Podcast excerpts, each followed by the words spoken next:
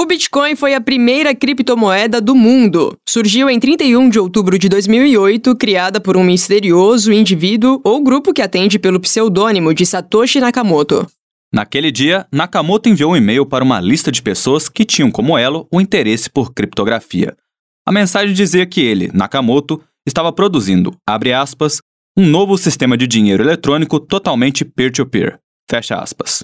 No e-mail também havia uma espécie de manual do Bitcoin, no qual eram resumidos os fundamentos da criptomoeda, entre eles o peer-to-peer, -peer, em português, ponto a ponto, transferências anônimas desses valores, a prova de trabalho e um limite para a criação da quantidade de bitcoins. De lá para cá, as criptos passaram por altos e baixos, se popularizaram e 14 anos depois do pioneirismo de Satoshi Nakamoto, os últimos dados do site CoinMarketCap, que rastreia preços de criptos, indicam que já existem mais de 21 mil tipos dessas moedas até a data da gravação deste episódio, 22 de setembro de 2022. Eu sou Josiele Ingrid, jornalista na Diretoria de Comunicação da Universidade Federal de Uberlândia, a DIRCO, e para discutir esse tema que provoca tanta curiosidade, tô aqui hoje com o Euler Reis. Bora finalmente fazer essa parceria, né, Josi? Eu curso jornalismo, faço estágio na DIRCO, já participei de outros episódios antes aqui no Ciência ao Pé do Ouvido e dessa vez vamos falar sobre criptomoedas. Para isso, a gente conta com a participação do Ivan Sendin, que está aqui no estúdio com a gente. Ele é doutor em ciência da computação, atua principalmente com algoritmos, bioinformática estrutural e tratamento de incertezas. O Ivan é professor da Faculdade de Computação aqui da UFO. A gente conta também com o Jefferson Bertolai, que está com a gente online por chamada de áudio. Ele é doutor em economia e tem atuado nos temas de instabilidade bancária, distribuição de liquidez, criptomoedas e blockchain. O Jefferson é professor da Faculdade de Economia, Administração e Contabilidade da Universidade de São Paulo, a USP. Antes de mais nada, já fica o convite a você, ao pé do ouvider, para seguir as nossas redes sociais, porque a gente está no TikTok Twitter, além dos canais oficiais da UFO. E as arrobas você encontra na nossa descrição.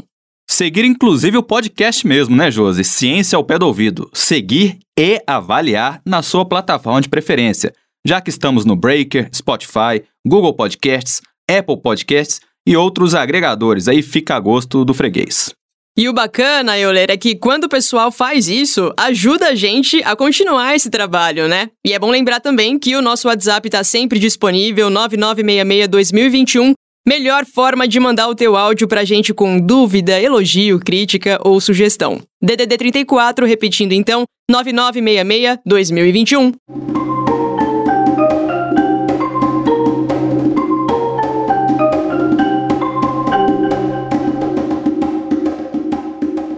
Perfeito, então vamos conversar aqui esse bate-papo, essa conversa desse tema que realmente traz a curiosidade geral, o pessoal fica até Alguns ficam até muito assustados quando ouvem falar em criptomoedas, mas, obviamente, pedindo que os nossos convidados falem brevemente quem são. Então, vamos começar com o convidado presente aqui, Ivan. Fica à vontade, se apresenta, fala um pouco do seu trabalho. Para além também da academia, né? A gente é. quer saber quem está por trás aí da figura de professor e doutor. Quem é Ivan Sendin?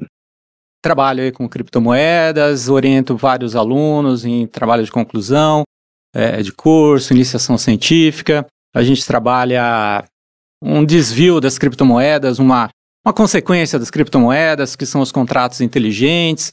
Então, fazer esse contrato inteligente de forma segura, encontrar aplicações para eles. Também com uma parte das criptomoedas, que é a análise da blockchain, para saber o que está acontecendo, o que, que o pessoal está fazendo, o que, que o pessoal está aprontando, fazendo de certo, fazendo de errado. A gente, então, é esse a, a, o meu viés de trabalho. Perfeito. Professor Jefferson? Excelente. Então, como dito, eu sou o professor Jefferson aqui da Universidade de São Paulo, no campus de Ribeirão Preto, na Faculdade de Economia, Departamento de Economia da FEARP e USP. E eu coordeno um laboratório de ensino e pesquisa aqui na escola chamado Laboratório de Economia, Matemática e Computação, em que a gente desenvolve, para além de pesquisas de cunho bastante teórico em teoria monetária e teoria bancária, existe essa interface dessas teorias monetária e bancária com esse assunto, criptomoedas. E a gente tem trabalhado com alguns alunos que têm esse interesse, e para nossa felicidade até a gente teve um transbordamento aí para UFO, teve uma uma recém-doutora da UFO no departamento, eu acho, Economia e Relações Internacionais, defendeu uma tese de doutorado co-orientada aqui por mim na figura do laboratório. Então é muito legal ser recebido mais uma vez pela Universidade Federal de Uberlândia. Inclusive, foi mais ou menos de onde veio a sua indicação também, professor. Quando a gente estava levantando as fontes, o Euler tinha dado essa informação. Foi quando eu resolvi entrar em contato também com você. Agora, queria perguntar para vocês, porque provavelmente quando as pessoas derem play nesse episódio, provavelmente, né, imagino, vai ser uma das primeiras dúvidas. Bitcoin é golpe ou não é? Vai lá, professor Ivan. Ah, eu acredito fielmente que não. Eu acho que existe muito golpe perto do Bitcoin, mas ele necessariamente não é um golpe. Normalmente, quando é noticiado, sempre tá ligado a golpe, né, professor? Farol Fica- do Bitcoin. É, fica difícil de desvencilhar essa imagem também. Bitcoin, golpe, esconder dinheiro, criminosos, uma coisa fica ligada à outra, né? Sim, muitas vezes quando a gente vê a notícia na imprensa, é a notícia ruim, né? É o Uhum. golpe que alguém sofreu. Alguém não, né? Alguém com muitos S's aí no plural, e que sofreu e milhões de reais, e o cara que deu golpe tem não sei quantos carros na garagem, é isso que aparece. Mas tem todo uma, um outro mundo do- das criptomoedas que é perfeitamente ah, ah, viável e, e que talvez a gente só, tá, só esteja esperando há um tempinho para entrar todo mundo e participar disso no nosso dia a dia. Uma coisa que me incomoda particularmente, falando com os senhores professores, é também um pouco quando se noticia tecnologia financeira em geral, né? Porque a gente vê muita notícia do golpe do Pix. E parece que antes do Pix o Brasil era um folheto desses religiosos, um paraíso, ninguém tomava golpe, o sequestro relâmpago não existia. Aí veio o Pix, meu irmão, começou todos os crimes aí financeiros e tudo mais. Isso está muito associado ao Bitcoin também. Então, professores, eu queria fazer uma pergunta. Por que, que a gente sente esse viés um pouco, não sei, negativo para cima das criptomoedas, por exemplo? Professor Jefferson. Bom, vou tentar elaborar a respeito. Nesse assunto que a gente está falando, que algumas pessoas se aproveitam da tecnologia, seja Bitcoin, seja Pix, para aplicar golpes, é, a desonestidade vai existir em várias dimensões da vida. Eu acho que, em particular, aqui isso acontece bastante porque é uma tecnologia nova, seja o Bitcoin, seja o Pix. O, os indivíduos, os consumidores estão aprendendo a lidar com essa tecnologia. Então, muitas vezes, se valendo da falta de informação, talvez a gente pode chamar educação financeira, nessa dimensão né, da tecnologia digital, essas pessoas com intenções desonestas se aproveitam né, dessa falta de informação. Eu acho que é um processo geral. De forma geral, quando você tem pouco conhecimento sobre um assunto, alguém pode tentar tirar vantagem de você sobre seu patrimônio, seja o que for. Eu diria assim, tal, em resposta ao seu questionamento, que é uma tecnologia nova. Eu não diria que é específico do Bitcoin, tanto é, penso eu, você foi bastante feliz ao lembrar do Pix, que também sofre, é uma ação estatal, não teria por que a gente, a princípio, né, achar que aquilo em si faz, é, faz parte de um golpe. Né? Enquanto vocês falavam aqui, eu tava lembrando de uma história que eu ouvi há pouco tempo, de quando os carros foram criados e começaram a circular. Tinha uma linha de pessoas que acreditava que os carros não podiam circular. Essa criação, imagina hoje a gente não ter carro, né? Mas porque na época os carros estavam começando a ser usados e um grupo de criminosos tinha mais facilidade de chegar aos bancos e saquear os recursos de lá. Então, com muita facilidade, né? Com muita agilidade. Imagina hoje se lá atrás a tecnologia carro tivesse sido barrada, né? Vamos dar um passo atrás então, porque a gente foi falar do bom Uhum. ou ruim da tecnologia, da criptomoeda. O que, que é a criptomoeda então? O que, que é moeda? Acho que a gente vai passar pelo conceito de dinheiro, mas a criptomoeda em si, para os nossos ouvintes compreenderem. É difícil definir de forma resumida, né? Mas a criptomoeda é uma tecnologia que faz o papel da moeda, então a gente vai trocar valores, né? Eu vou passar um valor que eu tenho para outra pessoa, que tem, acho que, como característica principal ser descentralizada, então não tem um banco central, não tem uma empresa, pelo menos originalmente, é, ela tem essa característica bem forte de ser descentralizada. Sendo descentralizada, né, é controlada por uma comunidade de pessoas interessadas que essa criptomoeda venha a funcionar, interessadas é, muitas vezes por um interesse econômico, que ao funcionar as criptomoedas, se elas virarem realidade no nosso dia a dia, essas pessoas que estão conduzindo eh, essas criptomoedas vão ter o seu ganho de forma honesta, de forma planejada, conforme o, o, o Satoshi Nakamoto pensou há uns 10, 12 anos atrás. E a época que o nosso personagem quase folclórico Satoshi Nakamoto surgiu, tinha uma crise financeira estourando, bem complicada. Foi a crise de 2008. A ideia da criptomoeda, então, é quase que um antagonismo à ideia de dinheiro que a cripto tem na sua inspiração ser descentralizada e o dinheiro é algo mais centralizado, emitido por um banco central. Sim, ela tem, tem esse viés de, de fazer um contraponto ao controle que os estados têm sobre o dinheiro tradicional. Tá? Então ela é descentralizada. A mail list, né, que, que eles participavam, para que foi surgindo várias tecnologias e surgiu o, o Bitcoin, é, é de, de cypherpunks, né? Então é um viés meio anarquista e que eles queriam uma moeda e que a gente controlasse a moeda, né? Então, quando eu quero gastar o meu Bitcoin, eu não preciso de autorização do banco, eu não preciso de autorização do Estado, eu preciso apenas da minha, da minha, chave, da minha chave secreta para conseguir gastar e utilizar os meus Bitcoins. Professor Jefferson, contextualiza um pouquinho para a gente o cenário do nascimento do Bitcoin aí, porque a gente entende que havia uma crise muito complicada naquela época, né, o que os Estados Unidos viveu, qual que era esse cenário base que estava instituído para que o Bitcoin fosse criado? Por que, que o Satoshi Nakamoto, seja uma pessoa, ou seja um grupo de pessoas, idealizou essa moeda e achou que ela poderia ser uma saída para alguma coisa? Boa pergunta. A gente, como antecipou o Euler, né, a gente estava num momento de crise da economia mundial que foi acompanhada de um, acho que é, é honesto dizer, uma crise de confiança nas instituições tradicionais, né, o Estado, o sistema bancário, o sistema financeiro. Então, isso eu acredito é, ajudou, né, deu fôlego a essa ideia, uma ideia em que você cria um sistema monetário, você cria uma moeda que não depende da, da atuação desse sistema tradicional, Estado, sistema financeiro, arranjo bancário. Mas eu diria que, do ponto de vista teórico, a, é, a, novidade, a grande novidade é a tecnologia computacional. Mas, do ponto de vista teórico, já existe avanço na teoria econômica para entender dinheiro não como entidade estatal em si.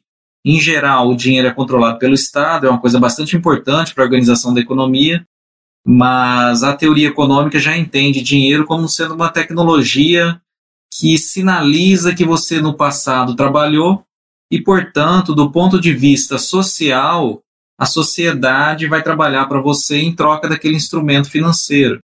E no, na, na, teoria econômica, essa mais recente, é, a qual eu estou me referindo, não existe a, a figura de um Estado por detrás da moeda para ela intermediar trocas, facilitar a vida das pessoas. Foi uma coisa muito legal, uma tecnologia computacional nova que viabilizou a criação de um registro digital que muito dificilmente é reproduzível. Por exemplo, um, um, arquivo de um computador, você faz Ctrl-C, Ctrl-V, você cria uma cópia. Isso não pode acontecer com moeda. Moeda, para ser uma evidência de que você trabalhou no passado e, portanto, você, entre aspas, merece consumir no presente, ela tem que ser escassa. Ela não pode, eu não posso cada um poder reproduzir e criar mais moedas. Esse foi um grande avanço feito do ponto de vista computacional que materializou algo que a teoria econômica já tinha em mente que a moeda em si é um registro do histórico de transações daquele indivíduo. Não necessariamente a atuação do Estado está na essência da moeda, mas a defesa do valor daquele dinheiro aparentemente depende bastante dessa entidade chamada Estado, que é uma dificuldade ainda não superada pelas aplicações né, em criptomoedas. A gente sabe que o valor real das criptomoedas é bastante variável. Esse é um desafio a ser superado.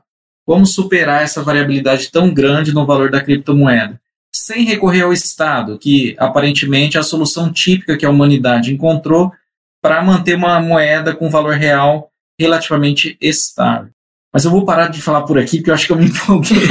eu fiquei à vontade para dar continuidade. Não, para quem gosta do assunto, realmente é empolgante. Euler, Antes de você falar, eu tô te cortando demais, né? Você puxa a rédea aqui, rapaz. De forma alguma, aqui quem manda são as mulheres, fica à vontade. Não, então, é que eu queria ainda bater nessa questão da descentralização, que tanto você mencionou como o professor Senjin. Porque se a questão que faz uma moeda ser válida para uma sociedade, para um grupo de pessoas usar como meio de troca é a confiança. E no caso das criptomoedas, pelo menos a ideia é que haja uma descentralização. A gente sabe que no caso do Bitcoin existem, existe a descentralização. Para outras moedas, nem sempre, né? Às vezes tem uma empresa por trás. Mas como que as pessoas podem então confiar em uma moeda, nesse caso criptografada, que não passa pela mão de um Estado, que não passa pela mão de alguém que elas conhecem e que nem sempre essa população tem domínio do que é uma equação lógica que está sendo resolvida por um computador para que essa moeda seja validada e esteja disponível para uso. É, acho que vou deixar isso para o professor Jefferson. A questão da confiança do, da moeda não é minha parte. Perfeito. É uma grande pergunta. Eu seria muito grato se uma pergunta dessa aparecesse em um dos cursos que eu dou aqui na escola. Então, é uma, uma coisa bastante surpreendente quando a gente estuda teoria econômica, e em particular teoria dos jogos. É, sei lá, um grande público assim talvez tenha tido contato com esse assunto, teoria dos jogos, quando conheceu a história do Nash, tem aquele, aquele filme, acho que é Uma Mente Brilhante, é, que é uma, uma grande contribuição em teoria dos jogos. Então a gente tem esse conceito, equilíbrio de Nash, que vem lá daquele contexto que muita gente viu o filme, em que se alguém acredita que algo vai acontecer, sei lá, por exemplo, se eu acredito que o, Bitcoin vai ter valor, se eu acredito que o real vai ter valor, se eu acredito que o dólar vai ter valor, por quê? Porque talvez eu acredite que no futuro as pessoas vão trabalhar para comprar o meu real, para comprar o meu dólar. Então, se eu acredito nisso, eu trabalho hoje para comprar dinheiro. Esquisito, né? Comprar dinheiro. A gente, em geral, fala o contrário. A gente usa dinheiro para comprar coisas, né? Mas se eu acredito que está todo mundo aceitando dinheiro, que aquilo tem valor, e se cada um de nós quatro estamos pensando a mesma coisa, e cada um de nós quatro temos incentivo a trabalhar para comprar aquele pedaço de papel, ou agora no caso, esse, esse registro digital que representa as unidades de Bitcoin, é, é um equilíbrio de Nash, porque todo mundo acredita que ele tem valor, todo mundo trabalha para comprar aquele registro digital ou aquele papel, e em equilíbrio de Nash, Aí está o grande conceito aí que o Nash criou para a gente em teoria econômica, mas não só em teoria econômica, mas a gente se beneficiou bastante. Ele vai ter valor. É porque as, ele tem valor.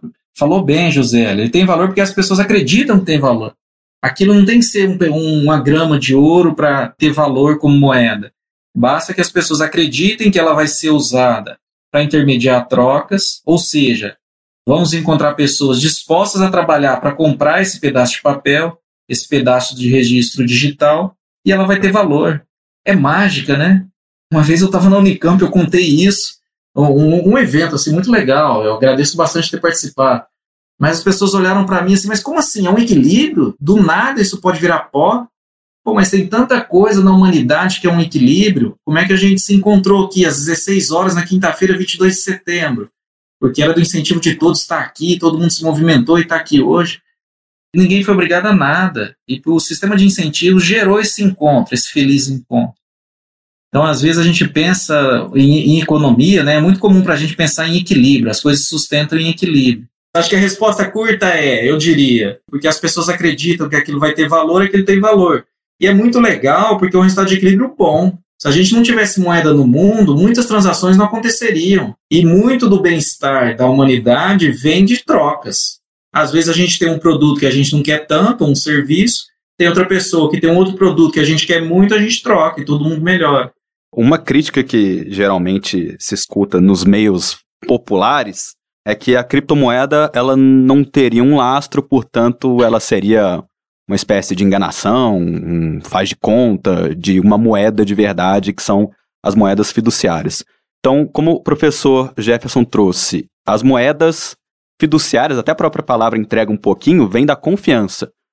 Quais seriam então os lastros de uma criptomoeda? Vai nesse esquema da confiança ou tem algo um pouco mais palpável, vamos dizer assim, professor? Para os nossos ouvintes, então, moedas fiduciárias, aquelas emitidas pelos estados. O dólar, real, o real. dólar. É, como já, já foi dito, fica na confiança, né? Talvez o termo, o outro termo seria na, na expectativa de que amanhã vai estar valendo, ou até para os investidores, que amanhã vai estar valendo mais. E quando muitas pessoas têm essa expectativa, isso acaba sendo uma realidade. Pois é, e essa ideia de que precisa de um lastro, né? Eu sei que, assim, até algum ano, não sei exatamente quando, no século passado, o dólar tinha lastro. Ele ouro. era lastreado no ouro. No ouro. E hoje não existe mais lastro, né? Basta que o Banco Central dos Estados Unidos vá lá e aperte um botão que a gente vai ter mais dólar espalhado pro mundo, que, né, querendo ou não, é a moeda do mundo. Coloca a impressora para rodar. É, não existe lastro. Então, essa ideia do lastro, em que as pessoas acreditam e batem muito nessa tecla, não faz tanto sentido, né, professor? É, eu acho, concordo plenamente. Muito legal a pergunta.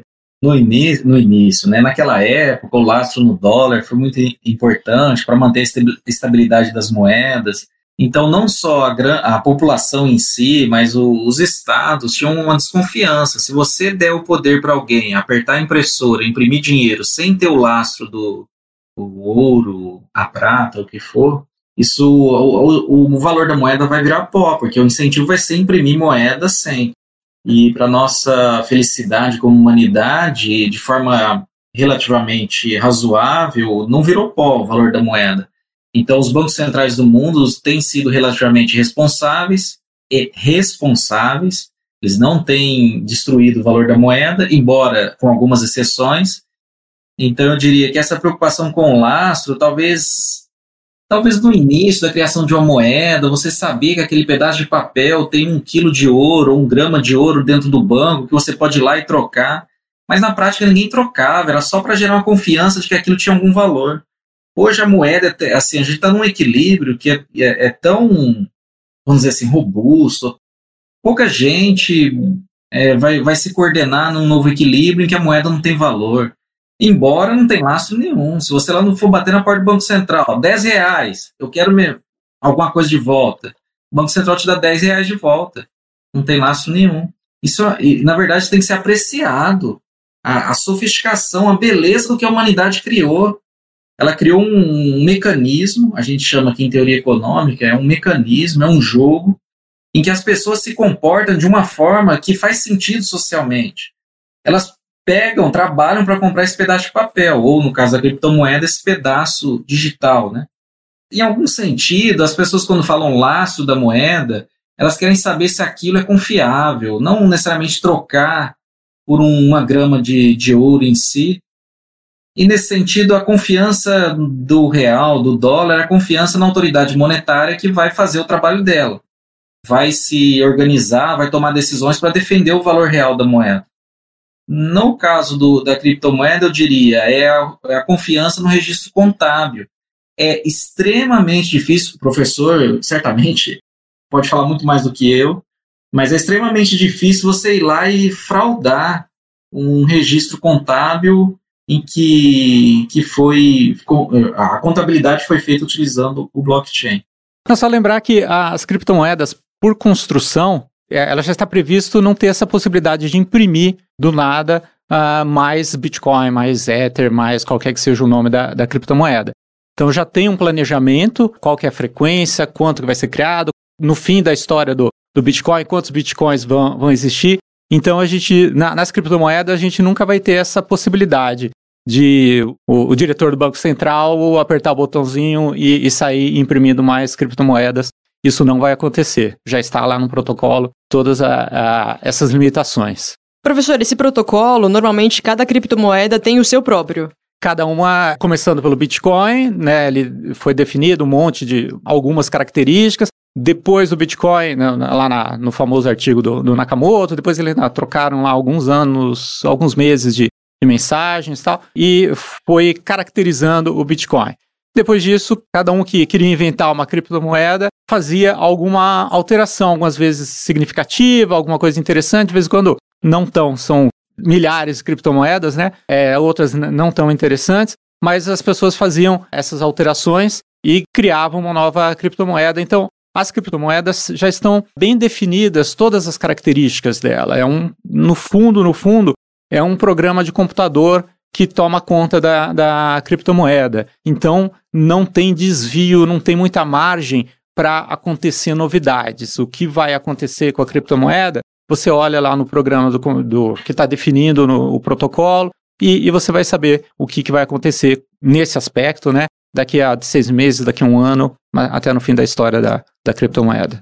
Eu acho que é importante dizer, então, que essas alterações que você diz, professor, que vão ser feitas a partir né, do Bitcoin, já que foi o pai ali, vão ser feitas em novas moedas, né? Ninguém tem a possibilidade de chegar no white paper lá, no artigo inicial do Nakamoto, e alterar o que acha melhor, e aí o Bitcoin muda o que é. Ele é o que é, e cada criptomoeda é um ecossistema próprio. Sim, cada uma fica independente é, em relação às outras. Então, é, o que está lá no Bitcoin sofre pequenas alterações, a tecnologia muda, alguma questão de, de criptografia constata-se que não era. que pode ser feito de forma mais eficiente. Então, tem lá um, um sistema de votação e algumas, a, alguns aspectos podem ser, podem ser modificados. Tá? Mas o, o, o núcleo da criptomoeda é o que está definido, não tem esse evento de mudar o, uma coisa lá do, nas entranhas da criptomoeda, não, não acontece próprio Bitcoin ele também conta com umas subvariações dele próprio, Bitcoin Gold, Bitcoin Diamond, Bitcoin Cash, então...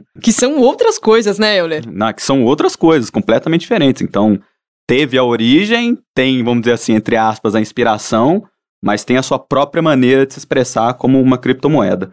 O professor Jefferson trouxe um termo muito importante que a gente gostaria de comentar aqui também, com o professor Ivan, que é a blockchain. Então, de forma bem concisa, o que é a blockchain, professor Ivan? A blockchain é um registro, só algumas pessoas têm condições na prática de escrever nesse registro. Quando digo só algumas pessoas, porque ela vai escrever e todo mundo que está em volta vai ter que concordar. Então, quando ela for escrever, ela vai ter que pensar bem no que, que ela vai escrever, porque se escrever, por exemplo, besteira, seria dar todo o dinheiro para mim, as pessoas que estão em volta não vão aceitar. Então, só algumas pessoas têm a oportunidade de escrever e, na prática, ninguém tem a oportunidade de remover, de apagar, de alterar. Então, é um registro que vai sempre aumentando de tamanho e nunca pode ser alterado. No seu uso inicial, que é a implementação do Bitcoin, esse escrever é, são as transações financeiras. Alguém está pagando um Bitcoin para outra pessoa, são as movimentações que a gente teria está acostumado a ver no banco, né, uma transferência de valores, é o que é escrito na, na blockchain do Bitcoin, que é a principal blockchain. Isso é tudo por algoritmo, professor? Sim, são. Cada frase que eu falei tem um, uma coleção de algoritmos para é, fazer isso funcionar. Professor Jefferson, e como que é a validação nesse sistema de blockchain? Também lembrando que ele tem outros usos para além das criptomoedas, mas focando mais nas criptos. Você sabe que essa, a blockchain foi, foi uma grande inspiração do ponto de vista de pesquisa, né? Quando a gente viu isso a primeira vez aqui no, no LENC USP, que é o laboratório que a gente coordena, isso para a gente era, pô, é computação. Como é que a gente vai entender isso? A gente fez um mergulho, a gente produziu um material em português, era pouco material que a gente tinha no Brasil em português sobre o que é blockchain. E, bom, eu não sabia. Aí depois eu descobri o que disse o professor, é um registro, e a gente tem que fazer uma escolha de quem vai atualizar o registro, cada um tem uma cópia desse registro. Então é bastante difícil fraudar o que o está sendo feito lá. A validação em si, vou, vou tentar uma resposta, hein, mas fique à vontade, Euler, para elaborar a respeito. Eu posso entender a sua, sua pergunta sobre validação, assim, ah, algumas transações foram feitas, a Josiele transferiu 3 bitcoins para o Euler. Ah, será que a Josiele tem esses 3 bitcoins? É bastante dinheiro, hein? Bastante dinheiro, e é em dólar, né? Eu acho que eu quero ter. Não sei se eu tenho, mas eu quero ter. Gostaria muito que isso fosse verdade, não um exemplo, viu? Pois é. Então, cabe um sentido de validação nesse momento, que é toda a rede de computadores, os nós que estão operando na rede, que às vezes a gente chama de mineradores, essas empresas que estão lá operando esses, esses nós na rede, esses computadores eles vão procurar na blockchain se a Josiele tem no mínimo três unidades de Bitcoin e se ela recebeu em algum momento essas três unidades e ela ainda não foi gasta. Isso é uma forma de pensar validação. Uh, outra forma de pensar validação é uma vez que um minerador ele conseguiu resolver aquele algoritmo, aquele enigma matemático, é como tirar a bola da urna. Você vai tirando o computador, do ponto de vista do, dos economistas, né, o professor sabe muito mais detalhes. A gente pensa assim, é uma urna que você está tirando bolas até achar uma bola marcada. o primeiro que tirar uma bola marcada ganhou o direito de atualizar a blockchain. E esse minerador, ele vai lá, confere a transação da Josiele, se ela faz sentido, podemos pagar o Euler ou não. Isso ela faz para todo mundo que fez a transação. E para além disso, aí que está o incentivo e a teoria econômica nesse momento, eles foram muito felizes quando pensaram nessa, nesse gerenciamento contábil que é a blockchain. Ele ganha o direito de emitir algumas é, unidades, que é daí a, a nomenclatura mineração, né? A mineração é ganhar esse direito de validar, oh, desculpa, validar não, de criar essa moeda. Bom, se todo mundo pudesse fazer isso, todo mundo ia criar moeda, mas aí não pode. Eu não posso mandar para lá e falar, ó, oh, eu já verifiquei a transação da Josiele para o euro, ela tem um dinheiro e aqui eu vou criar 10 moedas para mim. Aí o que, que o resto da rede vai fazer? Aí vem outro sentido de validação, que é, o, é mais um que eu estou tentando aí na pergunta do euro, que é assim, os demais nós da rede vão verificar se de fato se eu ganhei o direito de atualizar a blockchain e, portanto, imprimir ou criar essas moedas adicionais. Nesse momento, cabe um sentido de validação. Será que o Jefferson criou, é, achou de fato a bola marcada? Então, quando eu digo para a rede, qualquer um pode dizer, eu tenho o direito de atualizar a blockchain. Aí o restante vai validar, vai falar assim, então me mostra a bola marcada. Então, na hora que eu faço isso, eu tenho que pegar aqui, ó, tá aqui a minha bola marcada. Eu achei, tirei da urna uma bola marcada. Eu sei que estou simplificando muito, professor Ivan, por favor, me corrija. Mas é, é, é, computacionalmente, tudo isso é o computador que faz, a, a, as máquinas, os nós que fazem. Não é fácil encontrar a bola marcada. Não é qualquer um que pode encontrar. Daí esse conceito de prova de trabalho. Você tem que trabalhar muito para encontrar uma bola marcada. Então não é qualquer um que vai conseguir mostrar a bola marcada. Trabalhar muito é gastar muita energia elétrica fazendo o computador procurar essa bola marcada. Pois é, professor Ivan, essa prova de trabalho, né, todo esse trabalho, essa força computacional, inicialmente um computador de mesa, um notebook seria capaz de fazer isso quando o Bitcoin estava lá no início, né, há 10 anos atrás. A gente costuma falar até uma churrasqueira conseguiria fazer isso, né? Hoje o poder computacional que é exigido é surreal, realmente é um investimento muito alto, né? Sim, são investimentos altíssimos, realmente no início. É uma competição. Então, no início tinha 10 pessoas competindo, cada um com seu computador compatível com a tecnologia da época. Então, você estava competindo com 10 pessoas, 15 pessoas, e, e de tempos em tempos é, é, você era sorteado e ganhava o direito de validar as transações e ganhava, naquela época, 50 bitcoins. Conforme o Bitcoin foi tendo valor, mais pessoas ficaram interessadas, daí não eram mais 10, eram 100, eram 1000, e hoje não são pessoas mais, basicamente não tem, não existe mais indivíduos fazendo esse processo que a gente chama de mineração, são grandes empresas, são galpões enormes, cheio de equipamento específico, equipamento que foi um engenheiro eletrônico, não é um computador que você compra na loja, né? Então, um engenheiro eletrônico projetou para executar esse algoritmo da prova de trabalho. Então, é, uma, é um empreendimento milionário, multimilionário, você montar uma, criar uma empresa de mineração. É uma coisa realmente fantástica e com consumo de energia também realmente extraordinário. O pulo do gato, realmente, no white paper do Nakamoto, foi oferecer essa recompensa para o sujeito realmente colocar a máquina dele ali, agora não é mais o sujeito, são empresas multimilionárias e tudo, para continuar validando a rede. Então, por que, que eu vou fazer esse trabalho aqui? Porque tu vai ganhar uma unidade dessa moeda. É, a Saka, o Satoshi Nakamoto juntou uma dúzia lá de tecnologias que já estavam a, a, disponíveis, que a comunidade de, de, criptografia já, já utilizava, e colocou a, esse negócio, essa prova de trabalho e a recompensa por essa prova de trabalho juntou tudo isso e a cola para conseguir juntar essas tecnologias e fazer essa moeda com todas essas características foi essa o que a gente chama de mineração, que é procurar essa prova de trabalho. E aí, professor, você falou de tecnologias. A gente recebeu algumas dúvidas dos ouvintes lá pelo Instagram, por exemplo. O arroba GustavoOVR perguntou pra gente como tecnologias das criptos podem influenciar outras áreas. No caso, ele cita aqui blockchain, a gente já falou um pouco sobre isso que tem várias aplicações, né? Vocês podem mencionar também outras aplicações para além das criptomoedas, mas que outras tecnologias estão, então, relacionadas às criptos, mas que servem para outras áreas? Não, são muitas é, tecnologias. A blockchain ela é utilizada para controlar pessoas que têm interesses opostos. Então, os mineradores eles competem entre si e a gente usa a, a blockchain para controlar esse ecossistema. E você usa também a blockchain para em outros cenários. Então, por exemplo, produção de carne verde. Então, tenho vários produtores e eles conseguem um controlar o outro para saber se eles estão produzindo uma carne de acordo com as características que eles entraram em acordo anteriormente. A gente vê que nesse mercado, eventualmente, tem um produtor que vai, por vontade, ele poderia colocar no mercado uma carne de outra qualidade é, e, e, conseguir essa certificação, a blockchain falar que aquela carne é, é, é verde.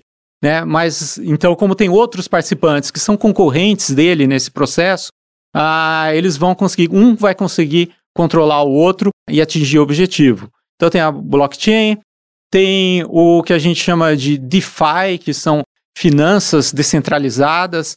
Então a gente tem uma conta corrente, ter empréstimo, ter seguro, é, o que a gente tem no banco hoje e muito mais, a gente consegue fazer nessa com o uso de criptomoedas e os contratos inteligentes, que a gente vai colocar na, na blockchain um programa de computador, como a gente está acostumado, que vai intermediar a relação entre partes de novo, que tem interesses opostos. Um, quer, um vai pagar e outro vai receber e vai trocar uma mercadoria, e o contrato inteligente vai fazer com que isso consiga funcionar adequadamente.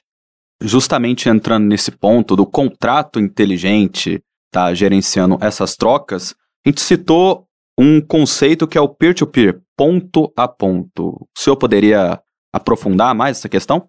Ah, legal, muito legal esse termo. Assim, é a essência, né, assim, do, do que a gente chama de descentralização, né, parte a parte. Você não precisa de uma entidade central intermediando a relação, né? Então, você imagine o dinheiro em papel, que embora seja emitido em geral pelo Estado, né? Na hora em que o dinheiro troca de mão, você não precisa de um intermediário. Você tem duas partes, é de parte a parte. Uma entrega o produto, o serviço, e a outra entrega o, o dinheiro em papel, em moeda, que seja. É diferente, por exemplo, da situação em que você, ah, eu vou financiar uma casa, vou financiar um carro você, você, o setor de crédito, né? Em geral, você tem um sistema bancário intermediando essa transação, né? Você não consegue ir no mercado e encontrar um poupador que vai te emprestar o dinheiro diretamente, peer-to-peer. -peer. Você, em geral, tem o poupador emprestando dinheiro para o banco e o banco emprestando dinheiro para quem vai comprar o produto. Aí, nesse caso, não é parte a parte, não é P2P. Então, esse conceito de P2P está intimamente ligada a essa ideia de descentralização, não depender de um intermediário, não depender de uma entidade central. No sistema de crédito, o intermediário é o banco. No sistema monetário, aí agora pensando não só na troca em si, mas do ponto de vista da criação, do gerenciamento, da defesa do valor da moeda, você não precisa, não é que não, não precise dar tudo certo, né? ainda não dá. O valor da moeda muda muito toda essa política monetária, o gerenciamento da moeda, a contabilidade, é feita de parte a parte. No caso do Bitcoin, são os mineradores. Não tem um minerador central em que todo mundo tem que recorrer a ele para manter a contabilidade, como é no sistema bancário tradicional. Cada minerador é, é equivalente, ele, cada um é um nó, cada um está gerenciando a contabilidade. E se um deles desaparecer do sistema, o sistema não morre. É diferente de um sistema centralizado, onde você precisa desse intermediário para a saúde do sistema. Se esse intermediário, se essa entidade central falhar, o sistema todo pode falhar. Então, é, tem esse conceito de robustez né, do sistema computacional que concretiza, né, personifica essa ideia de parte a parte, de não ter um intermediário, não ter uma entidade central. Eu vou juntar algumas perguntas aqui das que a gente recebeu Comprar criptos é cada vez mais acessível. O que isso representa para a economia? E como evitar que a onda de criptos gere endividamento de quem se aventurar investindo? Boa parte das que a gente recebeu pelas redes sociais foi mais ou menos nesse sentido, de qual que é a melhor moeda. Lá o perfil arroba FEHMiura. Como investir em criptomoeda? Qual a melhor criptomoeda atualmente? também querendo saber como funciona a segurança de uma criptomoeda. Mas assim, a gente percebe que muita gente quer saber como investir, como comprar, qual que é a melhor. E aí, como que a gente evita também o endividamento de quem olha para esse mundo agora e acredita que vai ficar rico, como algumas pessoas realmente ficaram, mas quer apostar tudo nesse mercado? Acho que evitar o endividamento é fácil, né? É só você não investir um dinheiro que você não tem. E como a gente teve um período muito longo que o Bitcoin crescia muito de valor, aumentava o valor, realmente as pessoas se endividavam para comprar Bitcoin e conseguiram, é, nessa loucura, ganhar dinheiro. Mas isso é um risco muito grande. O primeiro cuidado que você tem que ter é saber o quanto que você pode arriscar. É um mercado de risco, passa-se muito tempo, é, muito tempo, alguns anos, fica do, um tempão lá, que é muito fácil ganhar dinheiro. Mas depois vem um período que é muito fácil perder tudo, ou quase tudo, que você ganhou. É arriscado porque o Bitcoin sobe e desce de valor, todas as criptomoedas têm essa característica. Algumas descem para zero, ou quase zero, e praticamente deixam de existir. Algumas situações das exchanges, que são equivalente à casa de câmbio, onde você está comprando, elas entre falência, problema técnico e fraude, você acaba perdendo o, o dinheiro que está lá. No banco tradicional, você tem o sistema é, monetário nacional que te dá um, um, seguro em relação ao valor investido. Em, em criptomoeda não existe, basicamente não existe isso. Então, se a exchange que você estava trabalhando é, de alguma forma resolve não te pagar, vai ser muito difícil você obter o seu dinheiro de volta. É, o FGC, né, o Fundo Garantidor de Crédito, ele garante até 250 mil reais por CPF, dependendo do investimento. E no caso das criptomoedas, isso não existe, né? Então, realmente a pessoa tem que ter um pouquinho aí de, de cuidado, tomar um empréstimo no banco para comprar e de repente a moeda desabar. Não sei se foi no início desse ano ou no fim do ano passado, o Bitcoin chegou a ultrapassar os 60 mil dólares. E naquele hype, muita gente estava comprando topo do topo do topo. E em algum momento, né, deu uma despencada ali, hoje está em torno dos 20 mil dólares. Então, para quem comprou naquele momento e está vendo o mercado hoje, se ainda não abriu mão, que é o momento que muita gente abre mão, é, perdeu. Perdeu uma grana considerável. Perdeu muita coisa, dá para dar uma chorada, né, Euler? Ah, é. Se a pessoa, enfim, né, não tiver a cabeça, entra em desespero, porque o cenário não ajuda muito. Professor Jefferson, uma questão que a gente pode colocar. A gente fala que o modus operandi da criptomoeda, essa inspiração, esse guia central da criptomoeda, é a descentralização. E a gente vê órgãos internacionais como um FMI da vida que são bastante críticos a criptomoedas. A gente vê estados partindo para repressão, como é o estado chinês, proibiu, até o estado indiano já chegou a fazer alguma coisa nesse aspecto, mas na questão de lei, não, vamos dizer, do cacetete falando, entrando para o diálogo, né? Então, como que o senhor vê isso? Ideia de descentralização, entrando nesse antagonismo de um órgão internacional como o FMI e um Estado falando, rapaziada, não entre nisso aí, fica aqui com a gente que o jogo é seguro. Grandes perguntas, hein? Vocês vão precisar me chamar de novo. Eu pensaria assim, é, em economia tem esse termo assim, trade-off. É você, quando faz uma coisa, está abrindo mão de outra. E você está fazendo uma coisa que é arriscada, pode ser muito bom para a sociedade, mas pode gerar um prejuízo muito grande. Essa atividade é inovação. A inovação é uma grande atividade da economia. Então, ah, criptomoedas, como isso pode afetar o sistema econômico? Isso é a exuberância da economia, a beleza, é são os empresários, as pessoas tentando ter ideias e tentando criar um meio de pagamento mais interessante do que os que estão aí disponíveis. A gente tem. É muito legal. A gente deveria dar muita liberdade para esses empreendedores criarem coisas interessantes para a sociedade. Por outro lado, quando você está tentando inovar, imagina que eu estou mexendo ali no polônio, num, numa coisa radioativa, e estou querendo criar um produto com aquilo, e de repente eu criei uma coisa que explode um país.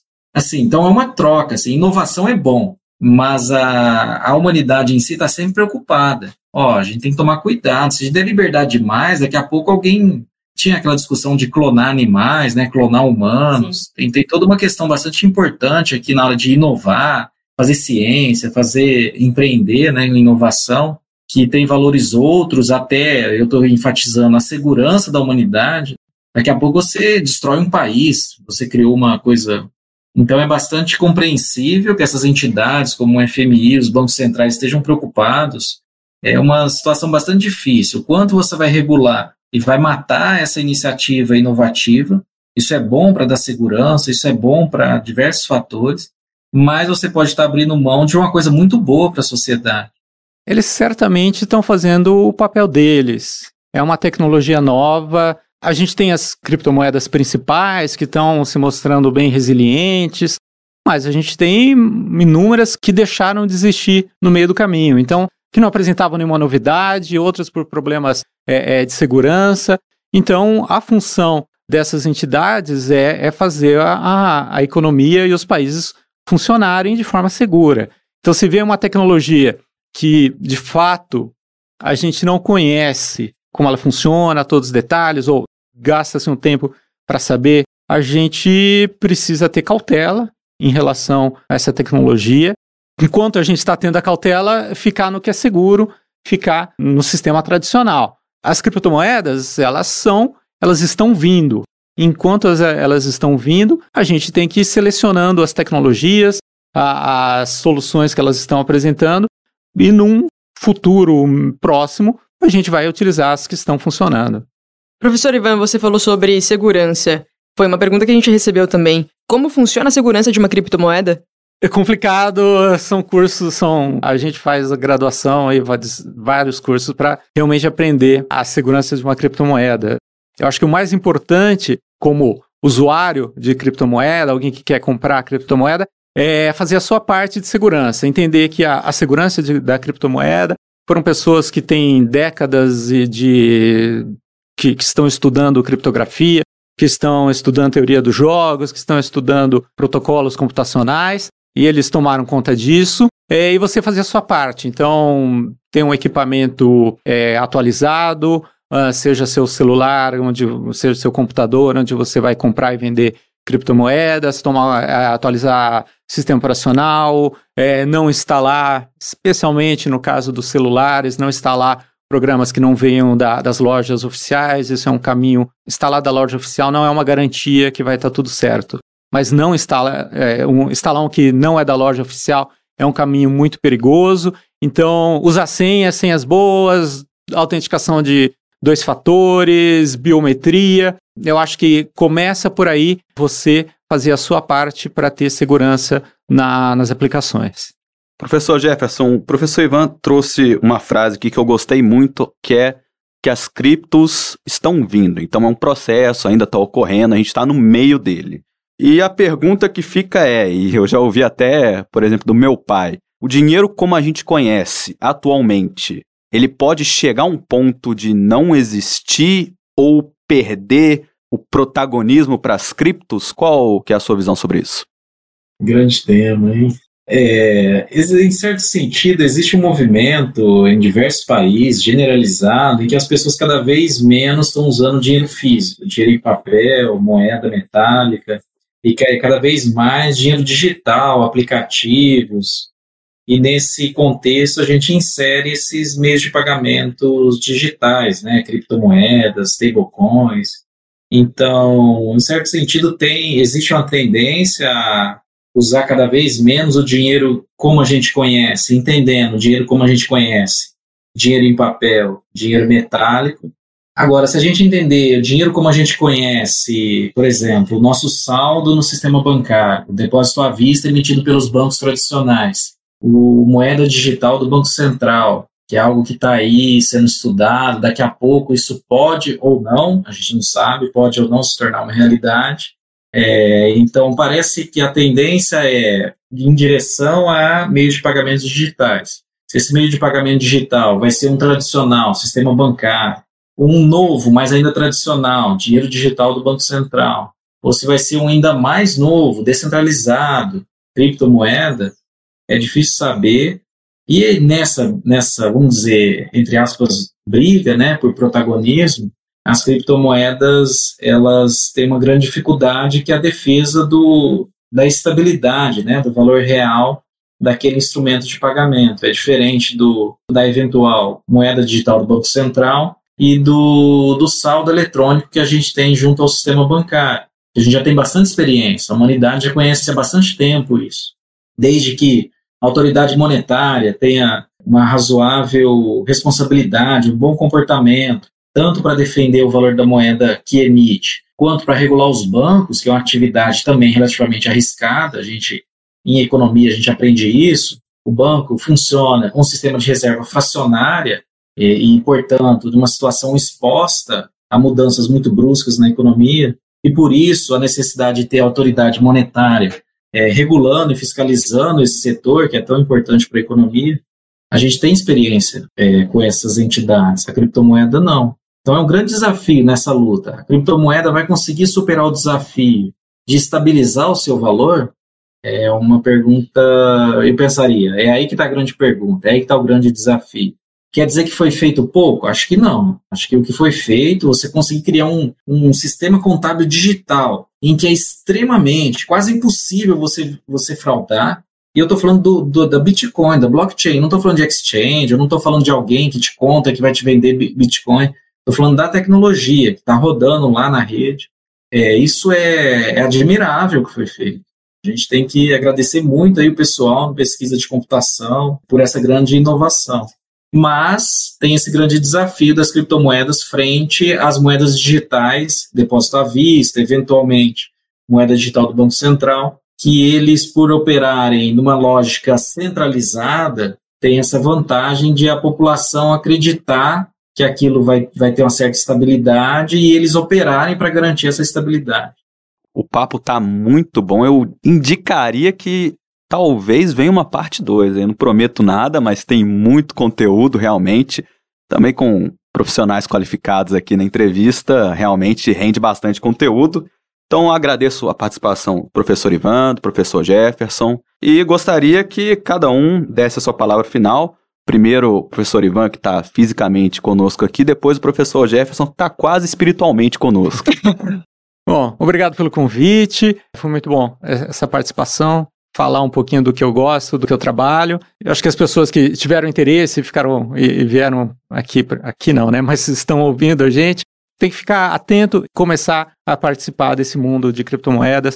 Eu acredito que num futuro próximo a gente vai estar tá saindo, pelo menos de algumas alguns aspectos do, do sistema tradicional bancário e vai estar tá caminhando cada vez mais com seus bitcoins ou equivalentes no celular e fazendo compra. Esse é um caminho que parece ser inevitável. Excelente, eu só tenho a agradecer pela oportunidade, é, parabenizar pelo programa. Foi uma feliz oportunidade aqui poder falar sobre nossos interesses de pesquisa. Então, parabéns ao, ao programa, aos colegas, parabéns à audiência que se autoselecionou para estar tá ouvindo esse, programa, esse material, certamente isso representa, isso sinaliza, né, a seriedade com que vocês estão buscando o, o assunto. E convidar os colegas, quem tiver interesse em conhecer mais sobre o assunto, a gente tem material produzido aqui no laboratório, se vocês me permitem falar mais uma vez, o Laboratório de Economia, Matemática e Computação, aqui da FEARP USP, em Ribeirão Preto. A gente desenvolve pesquisa do ponto de vista de teoria econômica nesse assunto quem se inspirar e quiser fazer carreira ou quer estudar esse assunto do ponto de vista científico, a gente está aqui de braços abertos, nos procurem aqui na, no Lenk USP e olhem o material. Parabéns a vocês pelo trabalho, parabéns pelas questões levantadas. É bastante escasso né, encontrar, quando falam desse assunto, uma abordagem tão séria quanto a que vocês propuseram. Então eu queria cumprimentá-los aqui pelo trabalho feito. Obrigado. É isso. Obrigada, professores.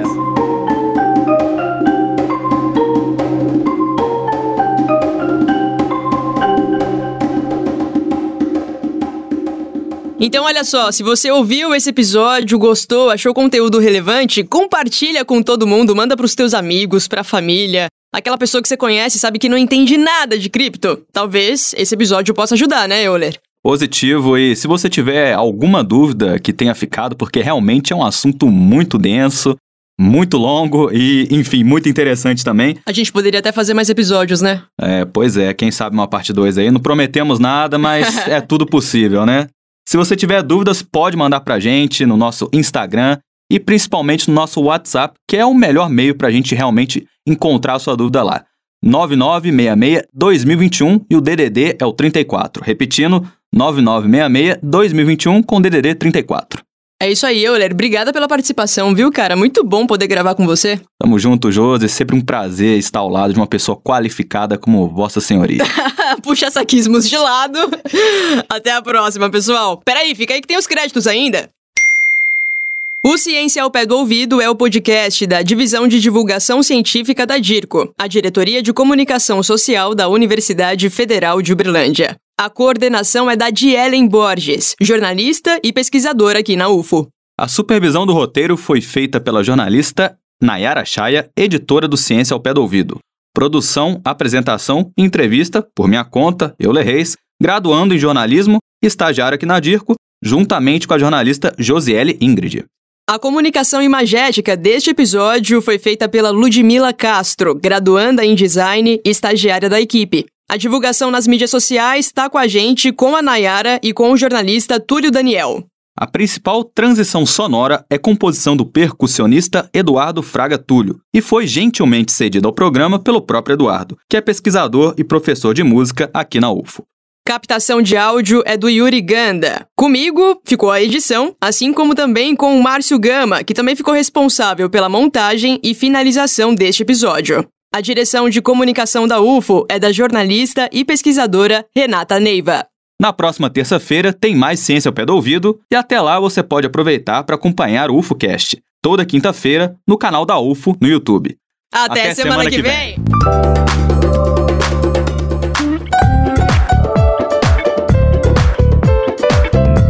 Ciência. Ao pé do ouvido.